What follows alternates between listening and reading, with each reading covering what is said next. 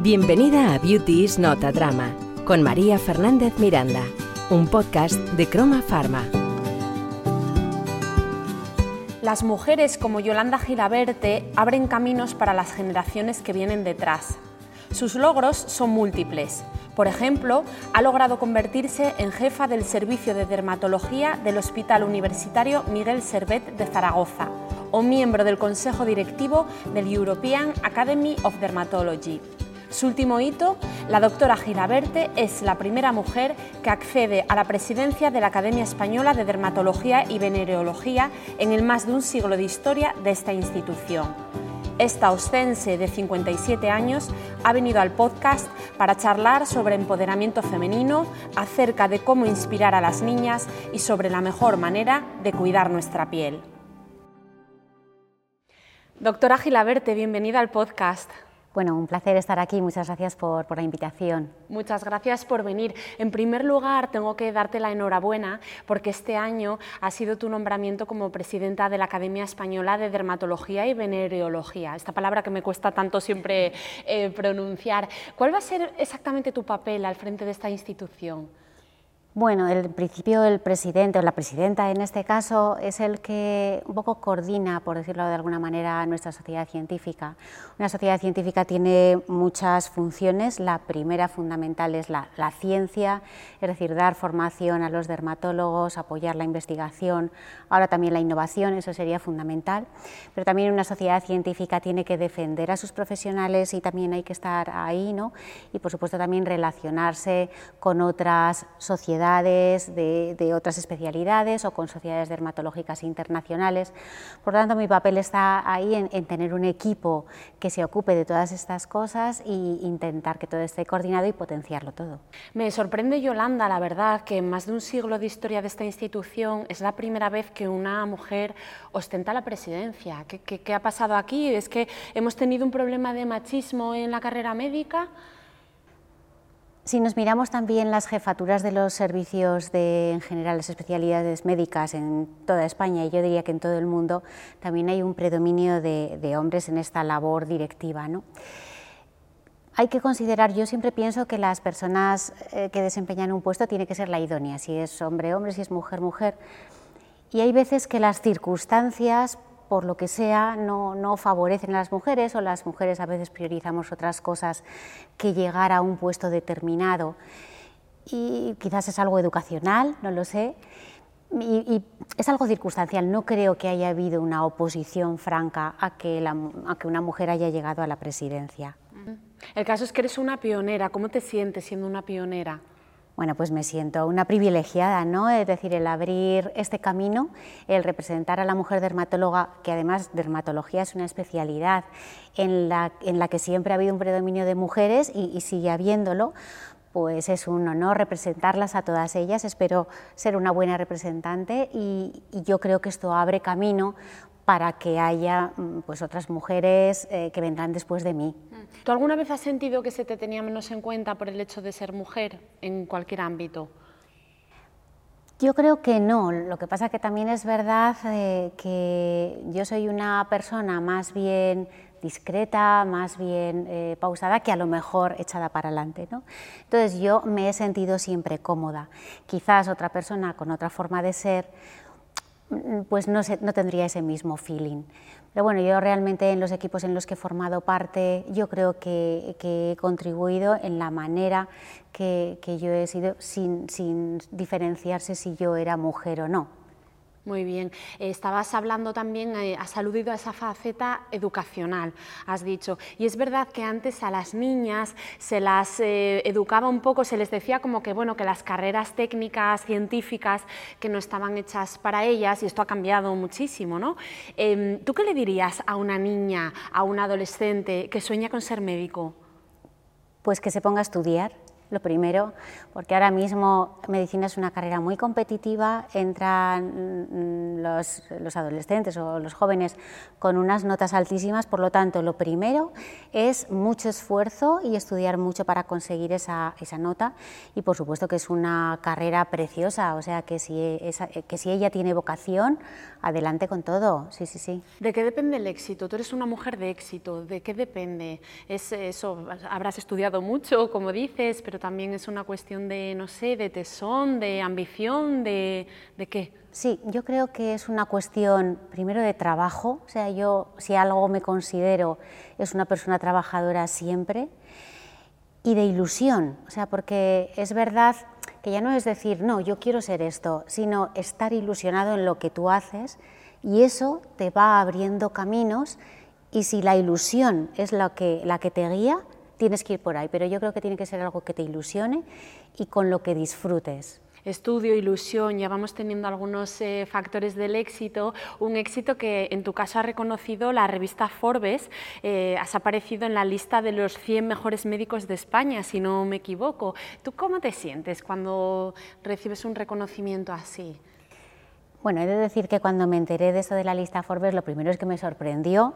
O sea, yo la verdad nunca hubiera pensado estar eh, en una de esas listas también porque a lo mejor la visibilidad, quizás estando más en una medicina privada, que, que, eres más visible, pues tienes más acceso a, estar en este tipo de listados. Yo siempre he trabajado en medicina pública y, bueno, pues realmente fue un honor y una satisfacción, además que yo soy de un sitio pequeño, soy de Huesca, eh, en la cual en esta ciudad tuvo una repercusión que era como, como si, bueno, yo hubiera hecho una hazaña enorme, con lo cual, bueno, pues fue una satisfacción para mí, para mi familia, y, para todos los amigos o las personas a las que a lo largo de mi vida profesional también he atendido como dermatóloga. Lo he visto preparando esta entrevista, he encontrado muchas eh, bueno, recortes de prensa, ¿no? de la prensa local de, de allí, es, es, bonito eso, ¿no? también ser un poco profeta en tu tierra. Y me estás contando, Yolanda, que te, que te has dedicado a la, a la sanidad pública, que te dedicas a la sanidad pública. En este país me parece a mí que estamos siempre entre dos extremos Decimos que tenemos la mejor sanidad del mundo eh, y luego eh, otras veces decimos que la sanidad pública es un desastre. ¿Qué, ¿Cuál es tu diagnóstico? Yo creo que tenemos una sanidad pública mm, inmejorable en el concepto, es decir, el que una persona, independientemente de sus creencias, de sus posibilidades económicas, tenga acceso al tratamiento más avanzado, a la cirugía más pionera, eh, a mí eso me parece que es un valor grandísimo. ¿Qué pasa? Pues que bueno, pues los presupuestos dedicados a sanidad no están mal, están como en la media, pero hay otros países como Alemania, por supuesto Estados Unidos, Inglaterra, que tienen presupuestos dedicados a, sanidad mayores que los nuestros. Ahora mismo la sanidad española sigue siendo buena, estamos teniendo pues, un problema con la eh, atención primaria, que es la entrada de la población al sistema sanitario y eso, es, eso es, un peligro grande porque eso desestructuraría la forma en la que tenemos ahora mismo estructurada la sanidad. Y luego yo creo que es un valor muy grande todos los profesionales que estamos trabajando en la sanidad pública. Los médicos españoles son mm, de los sueldos más bajos que hay en Europa pero sin embargo tú ves como la gente trabaja con ilusión porque cree en el sistema público. También es cierto que está desbordado porque ahora mismo la prestación que, da a la población es finita y, eso hace pues, que haya listas de esperas, que es el principal eh, problema de nuestro sistema de salud. ¿Cómo viviste tú la pandemia, ese periodo de nuestra historia reciente y tan reciente que para todos fue bastante duro, pero que para los profesionales sanitarios eh, resultó especialmente difícil? ¿Qué, cuál fue tu experiencia? La verdad es que fue una situación como de estar en, un estado de sitio, ¿no? Decir, bueno, esto es bueno, como una guerra, por decirlo de alguna manera, en, en la cual los profesionales sanitarios fuimos los protagonistas. Em, se gestionó de la manera que todos pensamos que era mejor.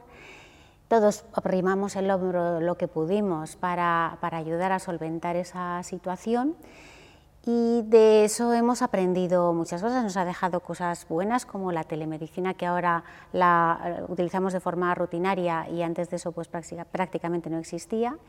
Nos ha servido también para cohesionarnos con otras especialidades, es decir, atender COVID fuimos los dermatólogos, los pediatras, los ginecólogos, algo que era insospechado, los cirujanos.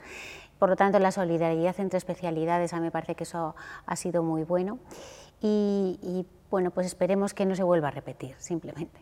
Este año los dermatólogos habéis eh, hecho una campaña, en mi opinión, fantástica, eh, que el claim era la piel no es moda. ¿Qué, queríais transmitir con ese, con ese lema tan, tan potente? Lo que queríamos transmitir es fundamentalmente que dado que ahora la imagen es tan importante, es decir, ¿Qué es importante de nuestra piel ahora mismo para a lo mejor los jóvenes o bueno, los mayores, ¿no? Pues tener una piel perfecta, no tener manchas, no tener arrugas, que no te salgan granos, eh, en fin.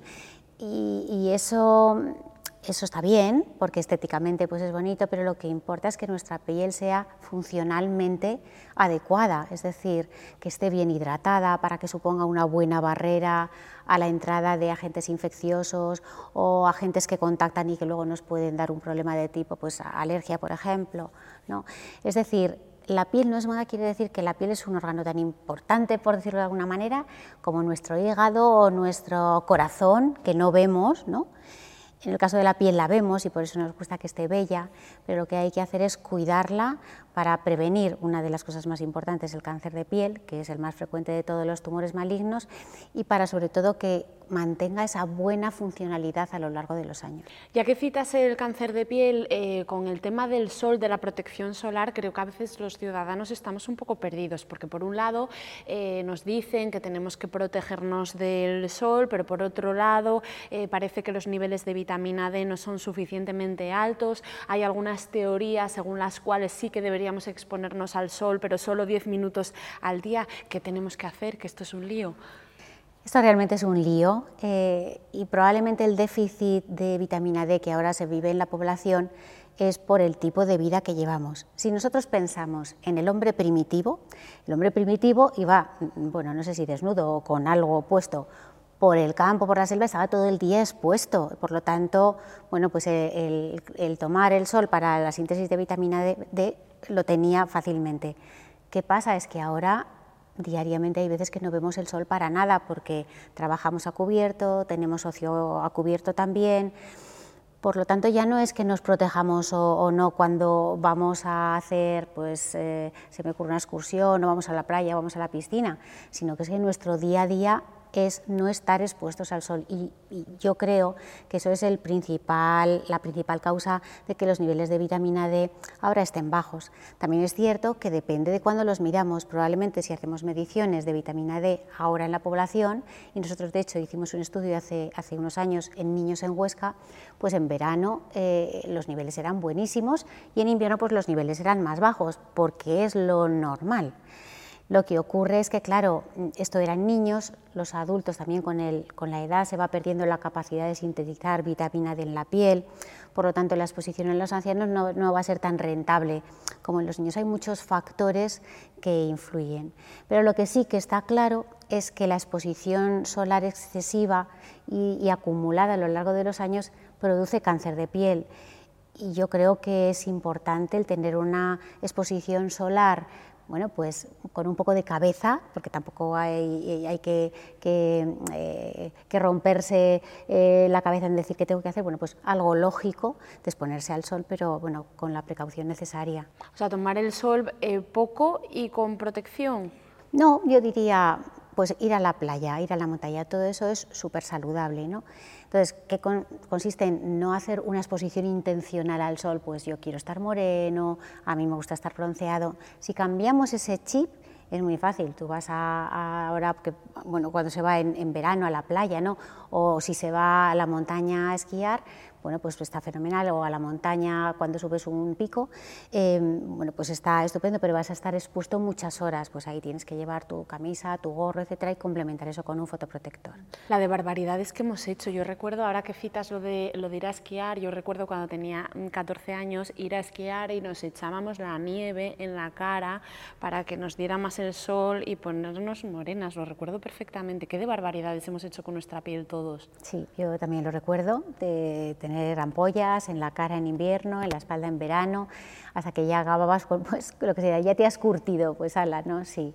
Sí, la verdad es que no había ninguna conciencia y probablemente pues ahora estemos pagando esos excesos de, sol incontrolado. Esas manchas que tengo yo es de aquellas tonterías que hacía. Ya nos has dado un primer consejo, exposición solar con prudencia. Eh, digamos que te pido otros tres consejos para cuidar la piel, tres cosas que sean fáciles y que sean muy importantes para cuidar nuestra piel. Yo creo que una de las eh, cosas es eh, mantener una piel hidratada. Y esto va a depender un poco por un lado de nuestro tipo de piel, hay personas que la tienen más seca, también con la edad la piel en general se va secando, también depende a veces de dónde vivimos, pues las personas que viven eh, cerca de la, en zonas húmedas pues también van a tener la piel más hidratada que las, zonas que, que las personas que viven en zonas más secas, también depende de la dureza del agua, si el agua que utilizamos es más calcárea pues también nos va a secar más la piel. Entonces un poco según las circunstancias que cada uno tenemos, el elegir cosméticos adecuados a, a nuestra piel siempre intentar, por ejemplo, de cara a utilizar jabones, ¿no? que también recuerdo pues hace un año que había unos, unos actores de Hollywood que, que, no bañaban a sus hijos o uno que se duchaba una vez a la semana, bueno, pues hay que ducharse lo que uno necesite, pero sí que es verdad que a lo mejor utilizar unos jabones con muchos detergentes pueden arrastrar mucho los lípidos de la piel, bueno, pues elegir el limpiador más adecuado para ello. Por tanto, la hidratación, el adaptar los productos que utilicemos a nuestro tipo de piel y luego pues también cuidar esas otras partes de, que nos ocupamos los dermatólogos como son las uñas, pues también necesitan hidratación, cuidados, a veces con manículas excesivamente agresivas pues también pueden sufrir y también pues cuidar nuestro cabello, ¿no? que a veces le sometemos pues a tintes, a, a lo mejor secadores o planchas en exceso, bueno pues cuidar, cuidarlo con, con los productos adecuados. Importante es la piel y que poca importancia le da eh, a veces al órgano más grande del, del cuerpo, ¿por qué deberíamos ir al dermatólogo una vez al año? Deberíamos ir al dermatólogo una vez al año porque hay veces que uno no tiene el conocimiento de si algo que tiene en la piel puede ser grave o no, y esto lo vemos en las consultas. A lo mejor siempre se dice, si un paciente viene a tu consulta le tienes que desnudar, porque a lo mejor te consulta por una cosa que tiene en la nariz y realmente eso no tiene importancia y le descubres la espalda y ves que ahí tiene un tumor. ¿no? Por lo tanto, eh, es importante, por un lado, educar a la población para que reconozca cuáles serían las lesiones de riesgo pero es difícil que uno reconozca todo lo malo que le puede pasar y por lo tanto ir una vez al año pues ayuda por un lado a detectar lesiones que pueden ser importantes y que hay que tratar y también te ayuda a hacer una educación para preservar una piel sana, mm, todo lo que puedas a lo largo de la vida. Hidratar, protección solar, eh, cosméticos adecuados a nuestro tipo de piel. Me interesa lo que dices de las eh, manicuras. ¿Qué opinas de estas manicuras semipermanentes que ahora están tan de moda? En principio no conozco, bueno, es cierto que sí que se, se, han comunicado algunas alergias a los pegamentos que llevan, los acrilatos, y eso puede dar dermatitis de contacto. Luego también hay que tener en cuenta que la radiación que ponen a veces para fijarlo es radiación ultravioleta y por lo tanto hay que intentar, bueno, si lo haces a lo mejor una vez muy de vez en cuando no pasa nada, pero es radiación ultravioleta que vamos a recibir alrededor de los dedos y por lo tanto poner una protección eh, solar adecuada. Y, bueno, pues eso, tener en cuenta problema de alergias, tener en cuenta la radiación recibida. No abusar. ¿Cómo es posible que en España todavía no estén prohibidas, si yo no me equivoco, las cabinas? Hablas de, estas eh, pequeñitas máquinas de rayos UVA para secar las uñas, pero es que están luego las cabinas de rayos UVA de, de cuerpo entero. Yo tengo entendido que no están prohibidas aún. No, en España no están prohibidas. Sí que es verdad que yo creo que cada comunidad autónoma tiene una normativa de regulación. Desde luego los menores de 18 años no pueden acceder Y, y, bueno, pues ahí están, ¿no? porque realmente hay personas que, que, el tema del bronceado pues les hace sentir mejor, no hay que olvidar que cuando la radiación ultravioleta eh, nos da en la piel se producen endorfinas y eso nos hace sentir bien, es, por eso el, el sol también eleva nuestro ánimo y eso es bueno. ¿no?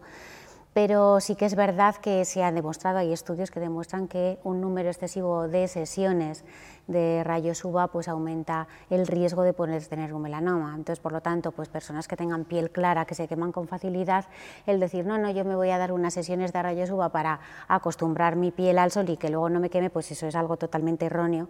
los rayos UVA no, no acostumbran la piel, sino que lo que haces es recibir más radiación que se va a acumular en tu piel y que en definitiva siempre va a inducir más daño. Y Holanda, una curiosidad, ¿cuántos cosméticos tienes en tu cuarto de baño?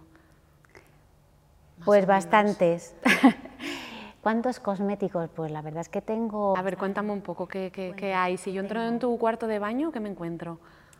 Pues te puedes encontrar, te encuentras una hidratante para párpados, te encuentras un hidratante facial que tiene fotoprotector, te encuentras algún serum para aplicar debajo con antioxidantes, con vitamina C, te encuentras hialurónico, te encuentras ahora también nicotinamida, que es una sustancia con muchas propiedades buenas de reparación de ADN, de antiinflamación.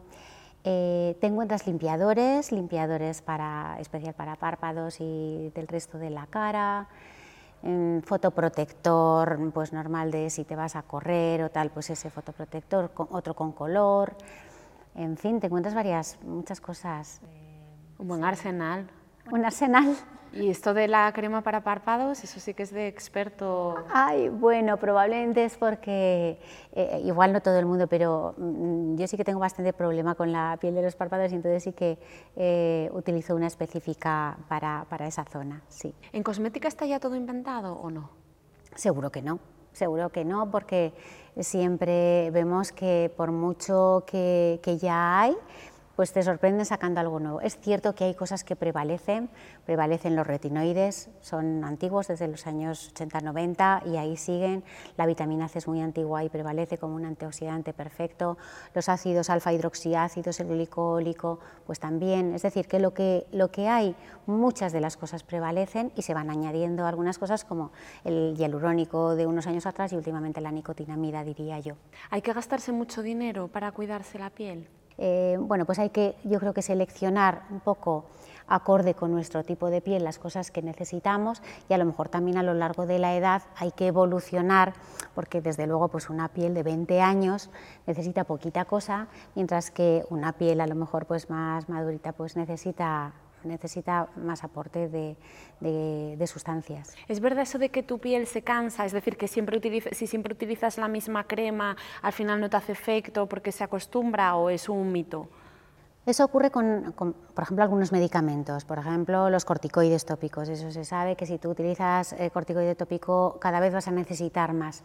No está tan claro con, el, con los cosméticos que yo sepa, no hay estudios que hayan demostrado esto. Pero sí que es cierto que hay veces que si estás utilizando una crema mucho tiempo y tienes algún problema, por ejemplo, que tengas una dermatitis seborreica, pues sí que a veces le dices al paciente, bueno, pues vas a utilizar esta crema, pero a lo mejor llega un tiempo que ya no te hace, como hidratación, ¿eh?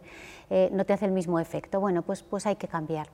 Pero eso, salvo en los corticoides, que esté estudiando en otras cosas, yo no conozco. ¿Y hay que cambiar también eh, los cuidados dependiendo de si estamos en invierno o en verano? Sí, bueno, yo creo que sí, porque el invierno siempre te va a... Hay que pensar que en verano, con el propio sudor, la piel se hidrata.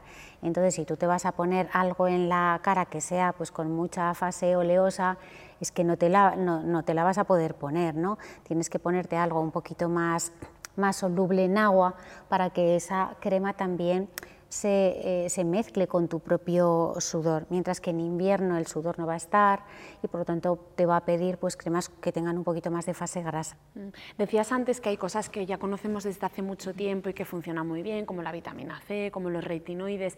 Yo pienso que se ha avanzado muchísimo en algunos ámbitos. Estoy pensando en el tema del acné. Antes, en mi época, cuando un adolescente tenía acné, lo que tenía que hacer era o aguantarse o someterse a tratamientos que eran eh, muy agresivos. Y ahora bueno, pues hay soluciones mucho más eh, livianas y más efectivas, creo, ¿no? Sí, la verdad que el panorama de tratamiento del acné es amplísimo y yo creo que responde a todos los grados de acné que uno puede tener, desde que tenga unos comedoncitos y entonces pues puedes poner un, tratamiento queratolítico sencillo, también puedes utilizar cosméticos especiales para pieles acnéicas que te van a hacer que a lo mejor no desarrolles un acné más grave y luego, bueno, pues desde el punto de vista tópico, el mundo de los retinoides también ha evolucionado y tenemos distintos tipos de retinoides que utilizamos bastante. Seguimos utilizando todavía mucho los antibióticos, que quizás en eso el futuro por el tema de las resistencias que se pueden desarrollar a los antibióticos, a lo mejor habrá que ir cambiando. No sé si podremos utilizar probióticos o prebióticos que nos ayuden a modificar la flora eh, que tenemos en el acné y podamos evitar esos antibióticos, pero ese sería ahora quizás el reto que a lo mejor tiene el tratamiento del acné, ver un sustituto de los antibióticos que no favorezcan la aparición de resistencias. En lo que no se ha avanzado tanto, me parece a mí, es en el tratamiento de la celulitis. ¿Qué hacemos con la celulitis? Asumirla y ya está. Primero hay que decir que para los dermatólogos celulitis es una inflamación, o sea, una infección, perdón, de, la piel, del tejido celular subcutáneo. Eso es eh, eh, de, la, dermis y el subcutáneo. O sea que es un concepto diferente de lo que eh, generalmente se conoce como celulitis, que es como un acúmulo de grasa en determinadas partes que estéticamente queda mal. Eh, realmente sí que se van sacando tratamientos más de... porque las cremas, claro, hay que tener en cuenta que cuando tú aplicas algo en la piel, que eso te llegue hasta el panículo adiposo, es un poco complicado. Entonces sí que cada vez van apareciendo más... más eh, más aparatos, por decirlo de alguna manera, ¿no? Pues hace poco o hace unos años ya salieron aparatos que utilizaban frío un poco para tratar el tema de la celulitis. Y bueno, yo creo que cada vez hay, hay más tratamientos. ¿Y existe una dieta perfecta para el cuidado de la piel? Mm, bueno, yo creo que, que no. En principio eh, sí que hay determinados productos dietéticos que pueden tener efectos beneficiosos. Por ejemplo, si estamos en un momento de mucha exposición solar, que la exposición solar produce muchas radicales libres, pues el utilizar una dieta con antioxidantes, que si introducimos en nuestra dieta pues todas estas frutas y verduras que tienen color, todo eso aportan antioxidantes, pues quizás pueden beneficiarnos a contrarrestar esos efectos dañinos del sol. O por ejemplo, también se ha demostrado que los ácidos omega eh, son beneficiosos en cierto modo para las personas, por ejemplo, con dermatitis atópicas o con pieles secas.